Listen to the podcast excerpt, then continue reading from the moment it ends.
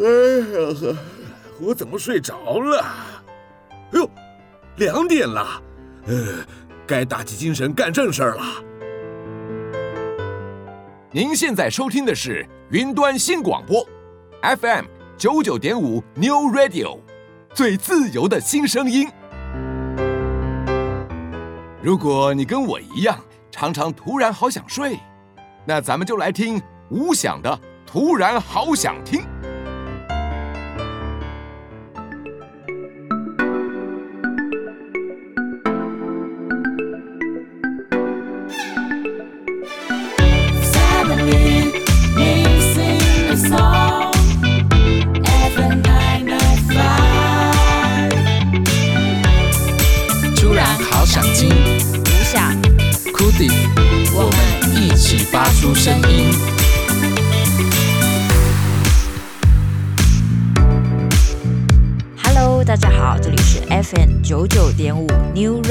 云端新广播电台。突然好想听，每周日下午两点到三点，与你一起在空中发出声音。我是吴翔，我是 Cody。最近有一个大新闻，就是脸书改名字了。Cody 有听说这件事吗？有听说，但不知道要改什么名字哎。哦，因为我知道现在很多年轻的朋友应该是不用脸书了吧？有些人可能会用 Instagram，或者是用其他的社交软体，但是呃，脸书应该是比较少用。但是当时那个公司的名字哦，它还是取名叫 Facebook，只是现在呢，它就是宣布要把公司的名字从脸书 Facebook 改成一个叫 Metaverse。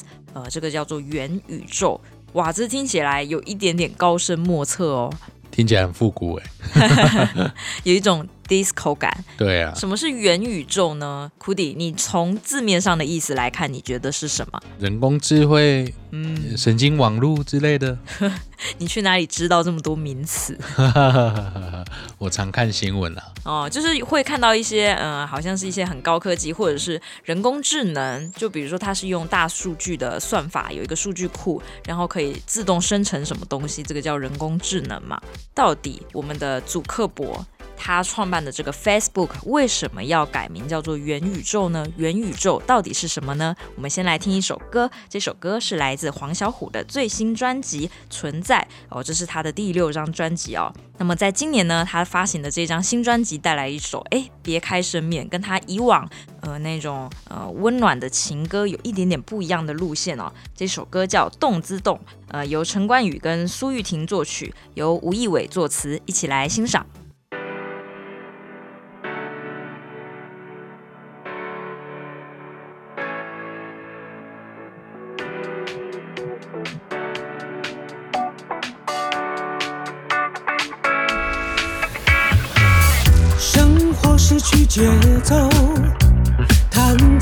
在地板上，动也不能动，还有什么理由让青春流走，体重失控，多难受，小蚂蚁在摇动，忍耐到极限，何不解封？当世界打乱你节奏，不能一个人寂寞太久。做发烂骨头，你需要被音乐拯救。Let's go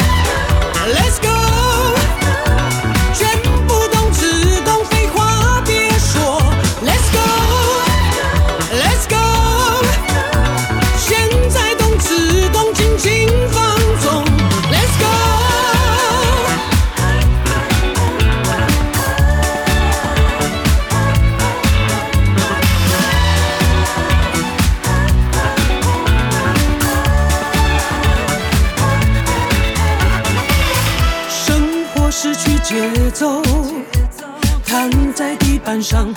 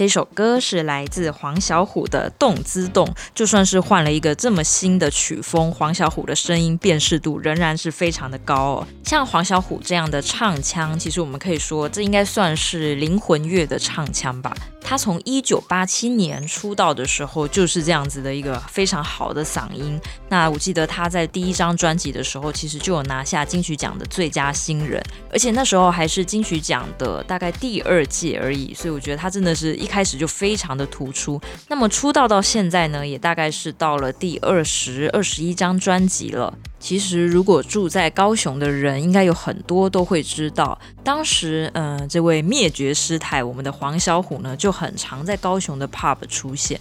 Cudi，你有这样子的印象吗？就是很常听朋友提起过，就是黄小虎会在某一间酒吧里驻唱这样子。对，很多人认识黄小虎就是从 pub 开始的，所以都会称她是 pub 女王。但另外一方面，很多人认识她应该是从那个超级星光大道，因为他当时是担任评审嘛，也算是他的这样的一个。特殊的唱腔以及曲风正式进入大众的视野，但大家认识他好像都是一个毒舌评审，所以当时节目给他一个称号叫“灭绝师太”。其实出道了这么多年，我觉得黄小琥的曲风跟歌路也一直在变。可能大家印象最深的，他成绩最好的一次，大概是那个《简单不简单》那一张专辑，大概在二零一五年左右吧。据说那张专辑让他赚进了五亿台币。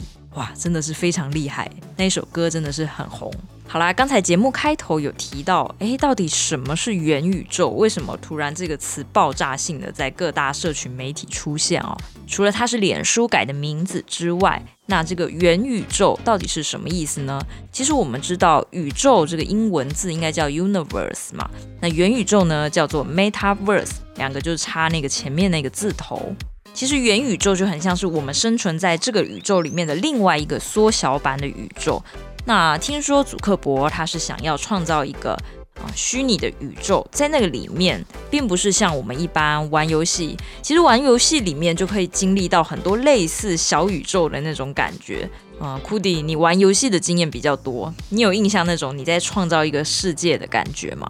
就是这几年比较流行的那种生存游戏啊，嗯，就是你要自己盖房子，然后你去找食物哦，然后可能在伺服器上你要跟自己的朋友。呃，进行一些社交，去交换自己需要的东西，这样。对，这种好像比较后期的，都是那种创造性比较高的游戏，你可以自己建造房子的那种。但如果往回头想，像玛丽兄弟这样子的游戏，它算是一种元宇宙吗？我觉得它更像是建立在我们已知的世界里面，然后有很多块版图，它其实代表的就是我们现在地球拥有的那一些。是的，没错。这样想一想，其实手机它也是一个元宇宙的概念啊。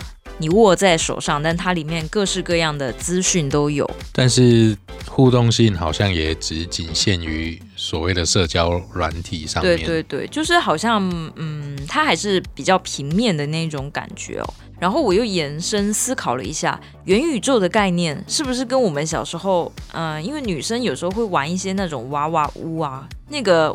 当我们把一个房子缩小，然后把很多角色放进去，这种感觉是不是也很像元宇宙啊？只是因为那个玩具的这个载体呢，它是你必须有玩具，你才有办法互动，对吧？你要刚好那个人也跟你同时在同一个空间玩这个玩具，你才会有互动的感觉。但是感觉。祖克伯想要做的事情应该是大一点。首先，他的那个世界是立体的，而且是真的世界观很大的。然后再来是，无论你身处在哪里，你都可以触碰到可能同一间房子，路过同一个街道之类的。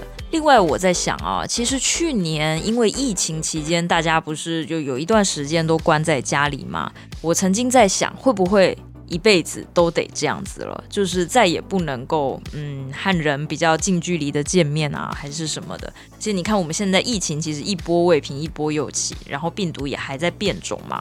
所以我也曾经想过，哎，会不会有一天，就是我们必须要再架空于现在这个现实世界，然后必须在里面进行工作啊、交流啊、购物啊等等的。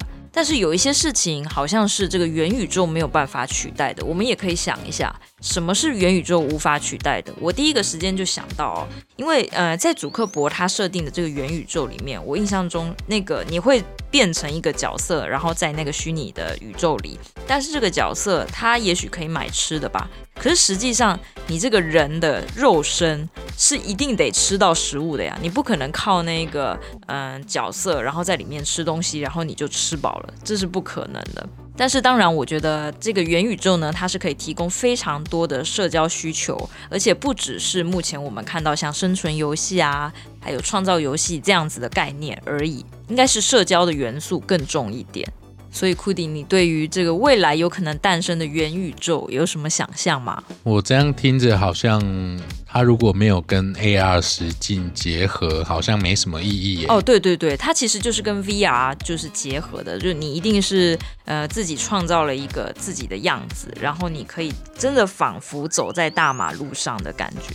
也唯有做到这样，这个元宇宙才有意义，不然它永远也是个平面游戏而已，你也做不赢那些游戏公司吧？对，是啊。然后我想到就是因为以前我很常玩电脑，玩到。就是超过时间，其实根本就没有所谓时间限制。但是我妈觉得我玩太久了，她就会骂我，就说：“你今晚是被芭比 K 点到来的多啊你。” 对，就是我感觉每一次玩电脑玩太久，就是会被这样讲。那现在有元宇宙，我感觉就是你妈在监视你，她也在元宇宙里面监视你，她是直接走进去的。哇，好可怕哦！那这样，那老板呢？哎、欸，对，你就想想，如果你哪一天你偷偷跟朋友出去打牌好了，然后你妈就找不到你要联络你，那她可能会就是在元宇宙里面疯狂的打电话，或者他直接走到你可能出现的地方就能找你了。哇，那我觉得这个还是比较出现的好一点。就感觉父母的那种使用科技的能力会飙升，这点好像蛮酷的。就是希望有一个很好的机制。能保护我的隐私之类。当然，我觉得其实你看社群媒体的本质，有一些年纪比较长的人，他会比较晚期才进入这个社群媒体嘛。所以就算是创造了一个元宇宙，我觉得它短期还是很难取代现实的。然后等它发展到成熟一段时间，可能年龄大的或年龄小的才有可能进场。其实我觉得，从过去聊天室这样的概念，然后一直发展到社群，最后发展到我们所谓的大平台，最后到达这个元宇宙。其实这样子的发展看起来还是蛮有迹可循的。就是这个元宇宙概念，并不是凭空产生，而是它真的是应运时代的一个产物。尤其是这一波疫情，还是其实疫情也发生了好长一段时间。那人们如果还是有社交需求，应该是说永远都有交流的需求。那如果说真的现实上，呃，因为某种原因被限制住了，你要怎么让商业、让各方面还能继续运行？所以元宇宙还是蛮值得期待一下的。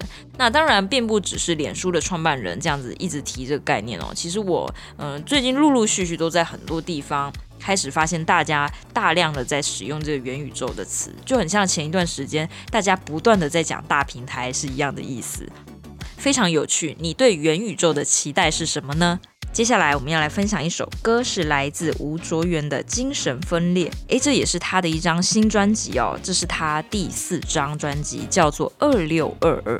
诶，这个二六二二到底是什么意思？吴卓源他目前出了四张专辑，每一张专辑都跟数字有点关联。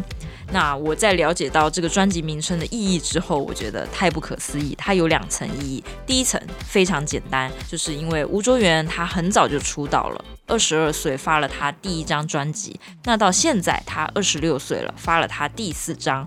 所以这名字叫二六二二，好，这是第一个啊。但第二个答案非常的妙，就是说他的第一张专辑，大家可能有些人有印象的，叫做一点二十八分。然后他第二张专辑叫做一九九四，第三张专辑叫做凌晨五点钟。五点零零分，所以他就把一百二十八加一九九四加五百，答案居然是二六二二，这听起来是不是蛮猛的？对，玩数学呢？对，这是什么奇妙的巧合？好啦，吴卓源呢，他就是非常的年轻，可是他凭着浑厚的 R&B 唱腔，在一开始就虏获非常多粉丝的心啊。可能有一些人还不认识吴卓源，我印象中他是是一个来自澳洲的华裔女生，无论在唱功还是写歌还是表演的功力上，我觉得她都有非常超龄的表现。现在就让我们来听这一首歌《精神分裂》，由剃刀奖作词作曲，一起来欣赏。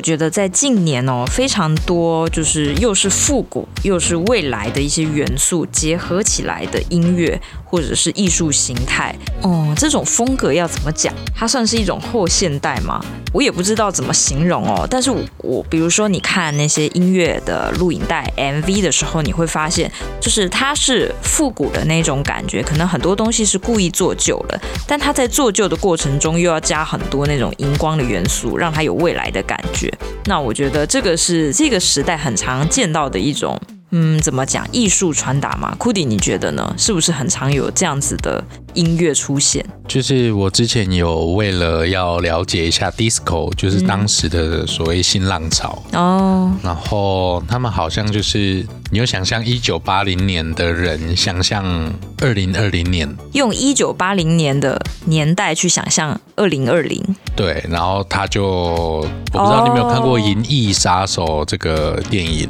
我大概理解那个感觉了，就是你想象未来一定是有很多飞来飞去啊，然后透明啊，然后。然后你可以凭空点出来的东西，这种感觉。对，但是其实我我自己看那时候的电影的画面啊，嗯，竟然是很多的荧光，就是那个霓虹灯哦，对，巨多的霓虹灯，然后包括人穿的衣服也要霓虹灯这样子。所以是不是有个感觉，好像这种荧光，或者是它白里透粉红的这种呃元素吧，它好像就象征的是一种未来的感觉。对，所以前一阵子有一个游戏叫 Cyberpunk 二零七七，对对，那个我觉得在十年前吧，就是你现在听到的这些 disco 啊，就是或者是蒸汽波这一些这几年红起来的，其实十年前就已经有有人在玩了。嗯，那但是好像我觉得大爆发了，就这几年的时间吧。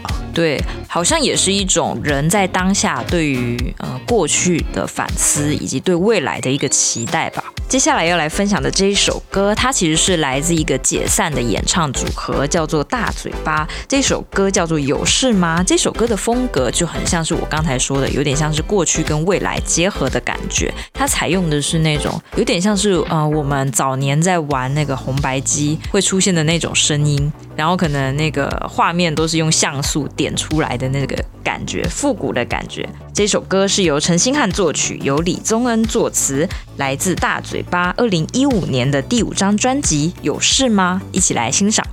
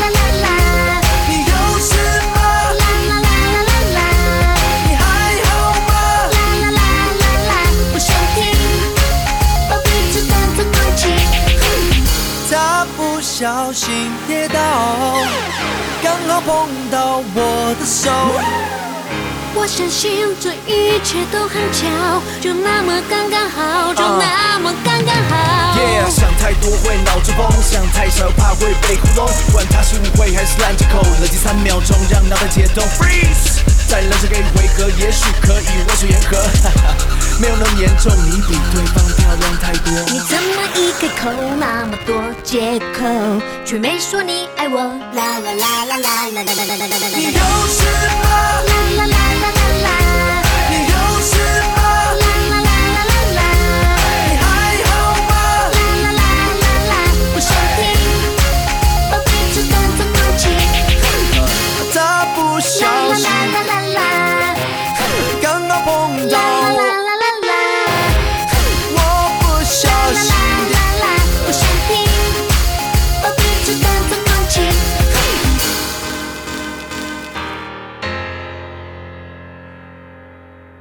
今天的主题就叫做“你想象中的元宇宙是什么样子呢？”在元宇宙里面，什么事情都解决得了吗？有没有什么是科技无法解决呢？像我就觉得肚子饿还是得去买东西吃啊，不可能你是喂那个，不可能去喂元宇宙里面那个角色吃东西吧？上厕所不能解决啊？哦，对，上厕所也是一个，就好像生理需求，不管怎么样，还是不可能去架空完成的，对吧？对，还有生小孩也是，对吧？虽然可以透过试管，不过我之前看那个 YouTube 啊，嗯、就是某高跟某墨，他们倒是蛮喜欢讲说，人类进化到最后是不是住进去虚拟世界呢？对啊，其实都会有这样的想象，在大家的嗯生活了这么久，总是会思考一下。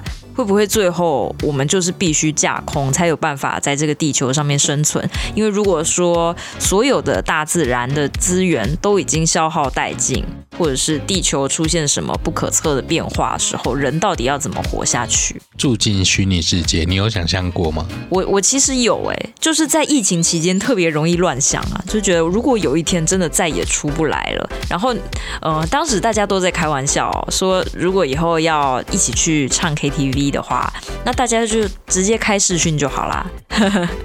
有那种软体嘛，你就开起来，大家一起唱一唱，其实也过得很开心。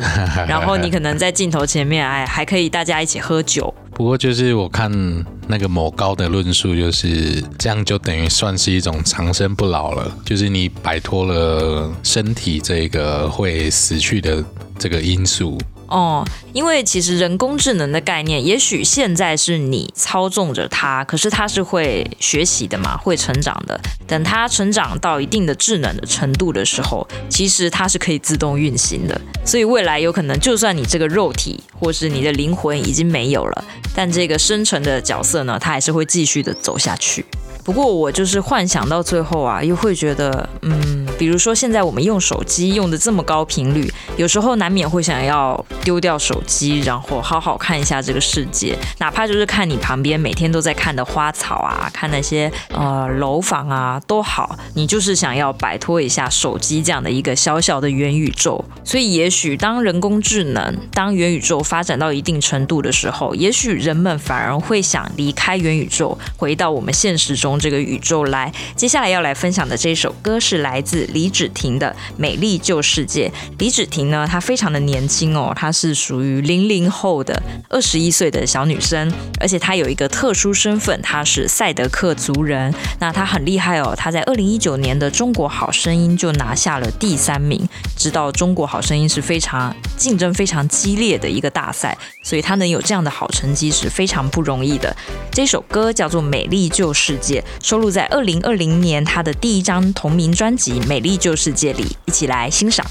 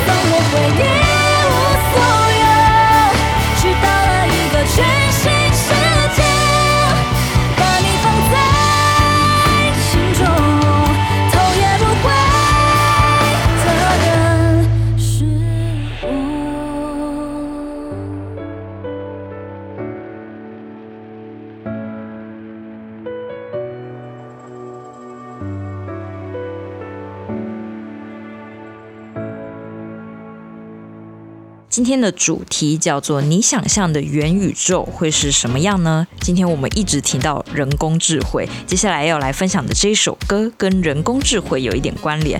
呃，这个团体它叫 Robot Swing，呃，他们是一个乐团，但他们同时就是在做一些特殊的音乐哦。这个 Robust Win 这个平均年龄大概只有二十四岁，然后他们喜欢做的风格是比较异次元、次文化。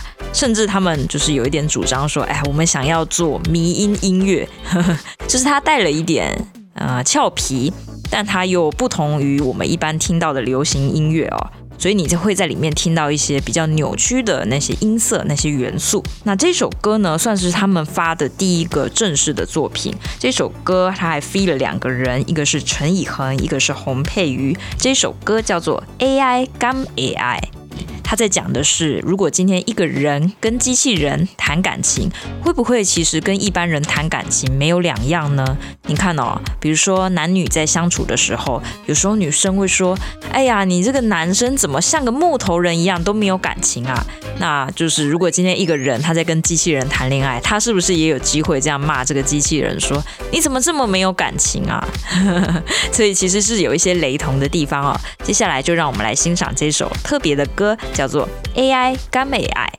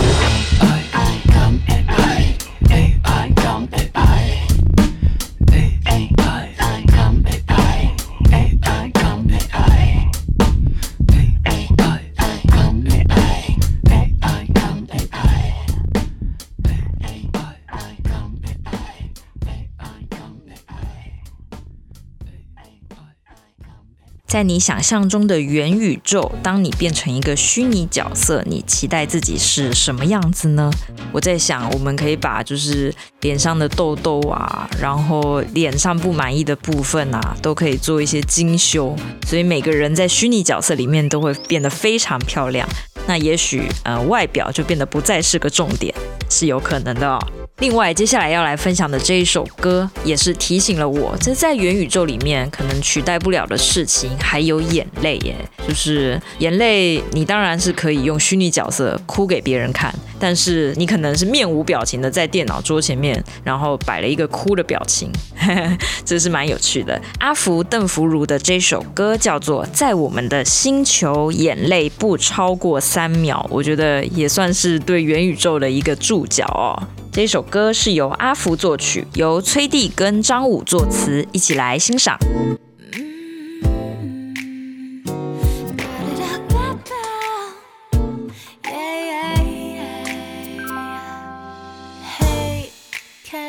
色蓝的黑的这么过，这红旗没是天的空。我啊啊啊累了，来睡觉。吸一口，add some，一点是幸福。No，并非生命中。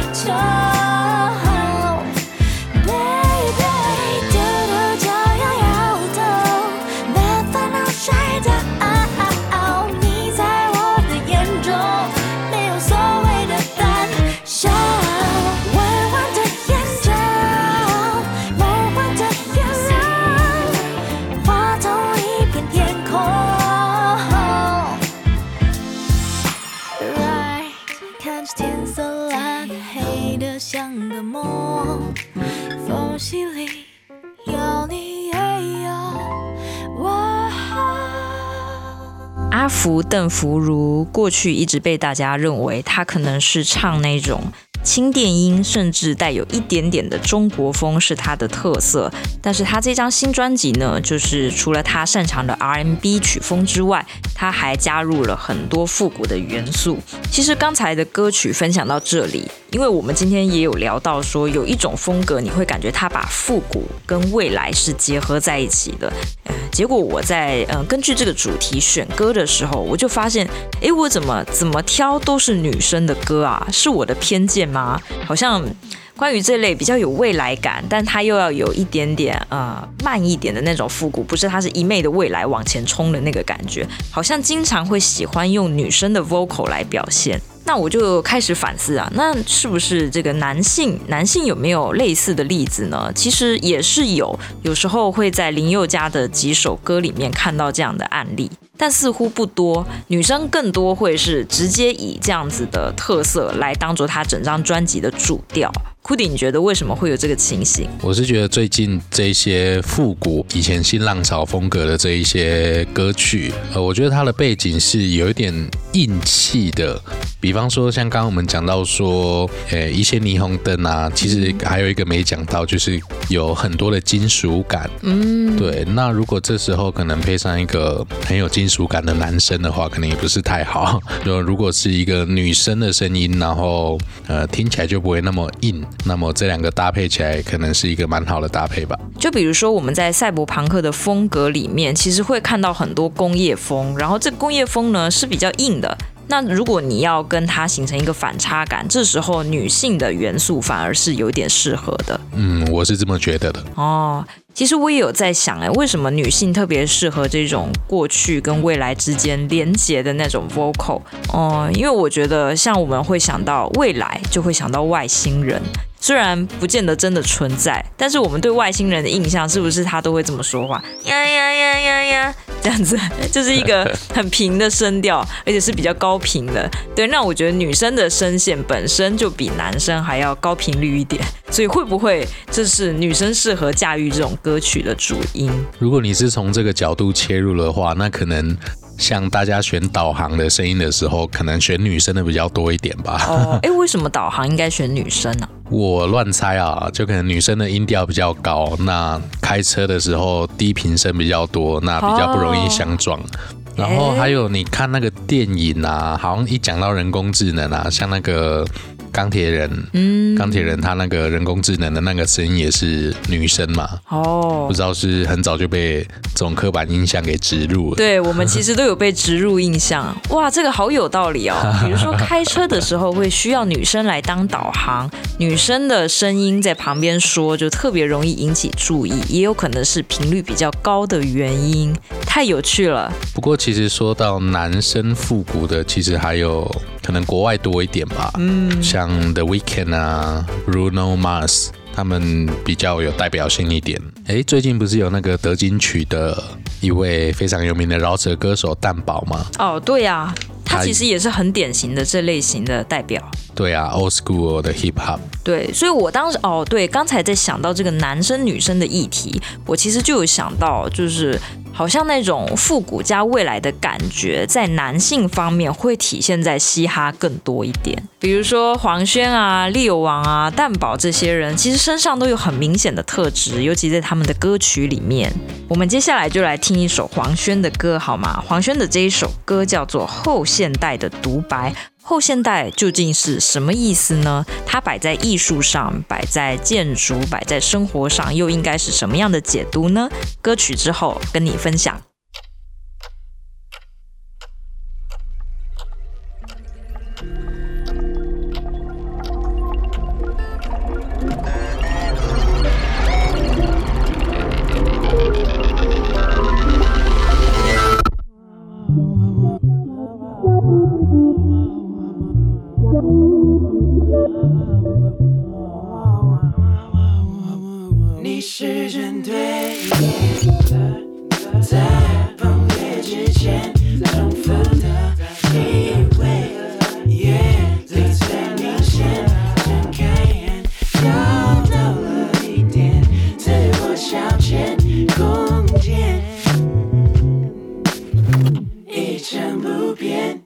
Mm-hmm.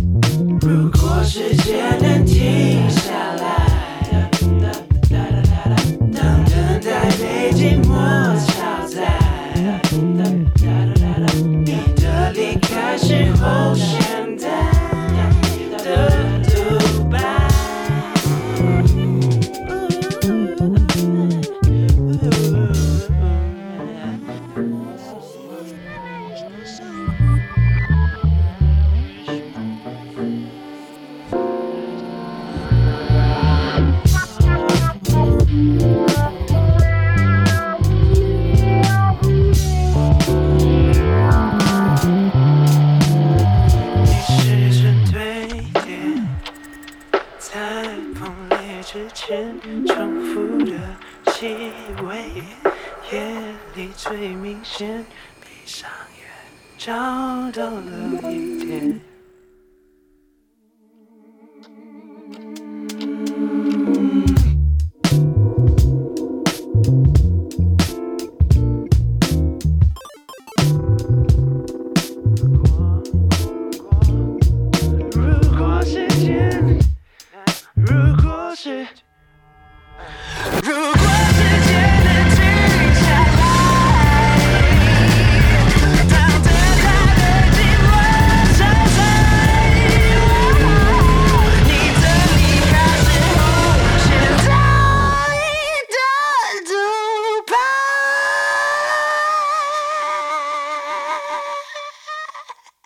这首歌是来自黄轩的《后现代的独白》。后现代这个词到底是什么意思呢？我们就好比说建筑吧，比如说一栋房子，在过去我们对它的理解是它必须坚固，它必须耐用，它必须要方便住人，这大概是我们正常常态会有的印象。可是，在后现代主义的建筑呢，可能就不是这样定义的，他会希望它打破原本的规则。所以你可能会看到有一，些诶，当你看上去觉得哇，简直像是很奇幻，呃，它可能呃扭曲的角度非常的让人难以理解的建筑，那种可能就是后现代主义。那其实如果说在音乐上的后现代主义会是什么样的意思呢？在过去我们常常听到说，呃，写歌会要有那种镜像。镜像是镜子的镜哦，然后像是那个呃人像的那个像哦，就是说，比如说哆瑞咪，那镜像就是咪瑞哆，说这样子可以创造一种记忆点。那这个当然然是过去那个时代会有一个通则，说你写哪一个样子，可能这个歌就比较容易被大众记住。但是在后现代主义，大家是把这个歌曲的结构打破的。没有那么明显的什么主歌、什么副歌，然后什么桥段啊，这些呃常态上的东西，通通打破，写出了一种新的，甚至不以曲为主，可能是以编曲来带动作曲的这样的一个创作形式。所以，像你刚才在黄轩的后现代的独白，其实也可以听出这样子的味道。其实，关于后现代主义的音乐哦，有一个蛮经典的案例，这个人名叫 John Cage。呃，在一九五二年，他做了一个有趣的实验。他请了一个人，呃，他是一位钢琴家，然后坐在钢琴前面。那这时候也有观众啊，观众当然就期待他开始表演。但是没想到啊，一分钟、两分钟、三分钟、四分钟、五分钟过去了，这个人他始终没有弹任何一个音。那在这样子的一个等待的过程，这些观众会有一点点毛躁。你可能会不小心听到有一个孩子的叽叽窣窣的声音，然后听到人们嗯不安的抓了一下头，左看右看的那一种，哎，你就会听到一些很细微的声音。那么这个 John Cage 他认为这些声音。就是他这一个计划，这一首歌里面要传达的讯息，要传达的声响，所以我觉得这是一个很有趣的后现代主义的一个表现哦。那这样的一个计划就叫做四分三十三秒，大家如果上网搜寻，应该可以看到那个影片。好啦，今天的节目呢也到这边即将结束了。刚才我们不是一直提到，就是这种复古跟未来同时存在的这种特别的感觉，好像在男歌手里面相对少一点点，比较常见于饶舌歌手。那现在就要来分享这一首歌，是可以为刚才那个论述有点像平反哦。这首歌是来自知名的演员，叫做许光汉，诶，他跨足当歌手哦。那这张单曲呢，其实是在二零二一年的十月三十一号发行的，所以真的是才刚发行而已。我们来听听看，呃，这个演员跨足歌手，诶，做出一个这么大胆的尝试。这首歌叫做《Softly》，呃，是由情绪章作曲，由剃刀奖作词。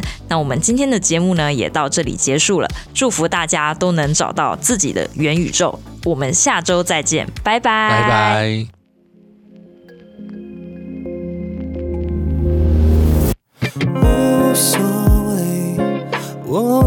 无所谓，就像高贵，就像完美。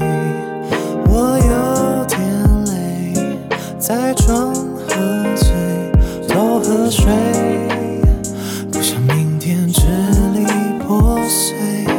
动态上的话题，从跳舞文到长笛，等照片上的。火焰加上爱心，来点舒服